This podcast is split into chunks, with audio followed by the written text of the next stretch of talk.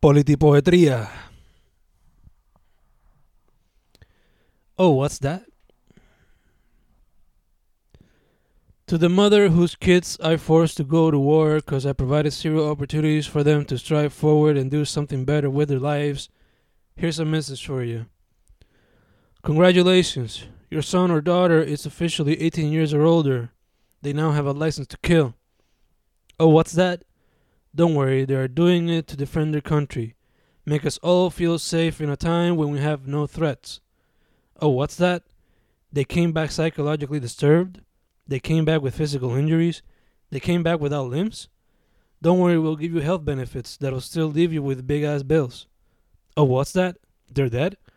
Don't worry, we'll give you this flag and a thank you letter. Hope your grandchildren can provide the same services. Tropical Gotham. Oh, Oye, I come from Puerto Rico, a much more tropical version of Gotham, where crime and poverty are at an all time high because corrupt politicians keep being greedy. The pueblo elects them y se pasan las responsibilities por el culo, a tradition known as red, green, and blue. Island is so fucked they have no clue what to do. Yet every four years we continue to pass down the torch to someone who seems to be good but is actually the worst of the worst. Puerto Rico, Tropical Gotham, hashtag Crisis Island, así le dicen en Insta, bella pero jodida, and sadly there is no Batman to save us, which is why we should all come together and save our Isla del Encanto together if we truly wish for it to last forever.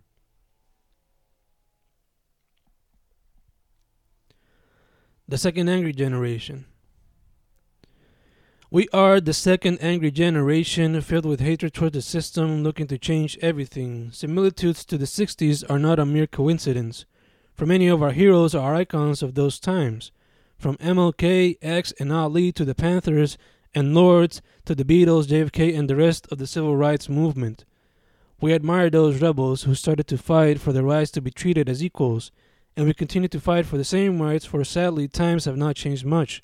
People are still being killed in the streets because of their ancestry, skin and color, and sexual orientation.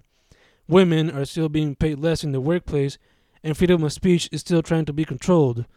Meanwhile, politics are getting crazier by the minute as people actually look at Trump as a savior, as the second coming of Christ, which goes to show how much work we need to do, how important education is for the human race to advance. We are the second angry generation, the one going to the streets, expressing our hate, taking a cue from our ancestors in a very dark time in history. Some are trying to bring a positive change, while others resort to violent ways to change things, fucking things up in the process. We are the second angry generation. Yes, we are. But in order for us to succeed, we must come together and start moving to fix the situation, starting off with our communities and eventually moving to the bigger systems, taking down those in power and changing the country in a positive light.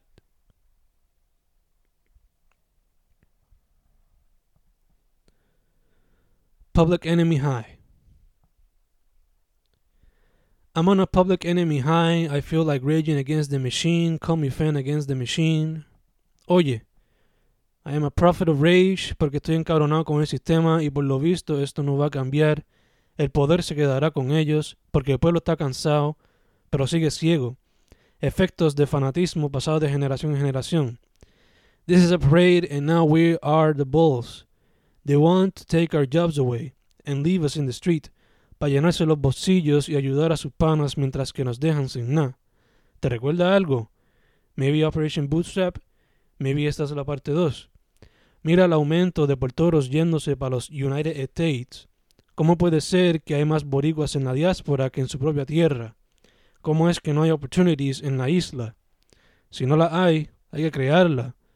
Vamos a enseñarle a los lechones que podemos hacer el cambio, que sus falsas sonrisas y falsas promesas formaron parte del downfall de la isla.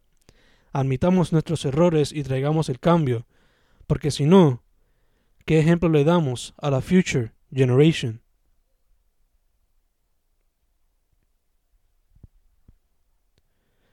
Amenaza.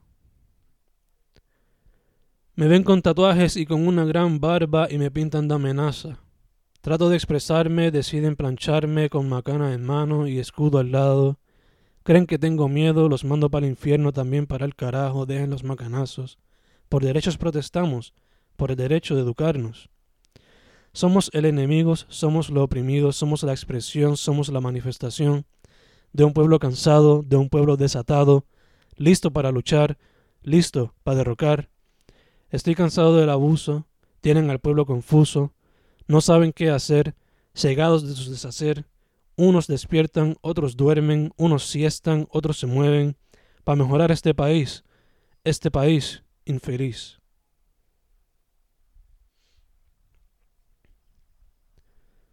Puercos chileando. El día que los policías se unan al movimiento es cuando se verá algún tipo de cambio en los paros y las marchas. Mientras tanto, los verdaderos puercos seguirán chileando y las ovejas sufriendo.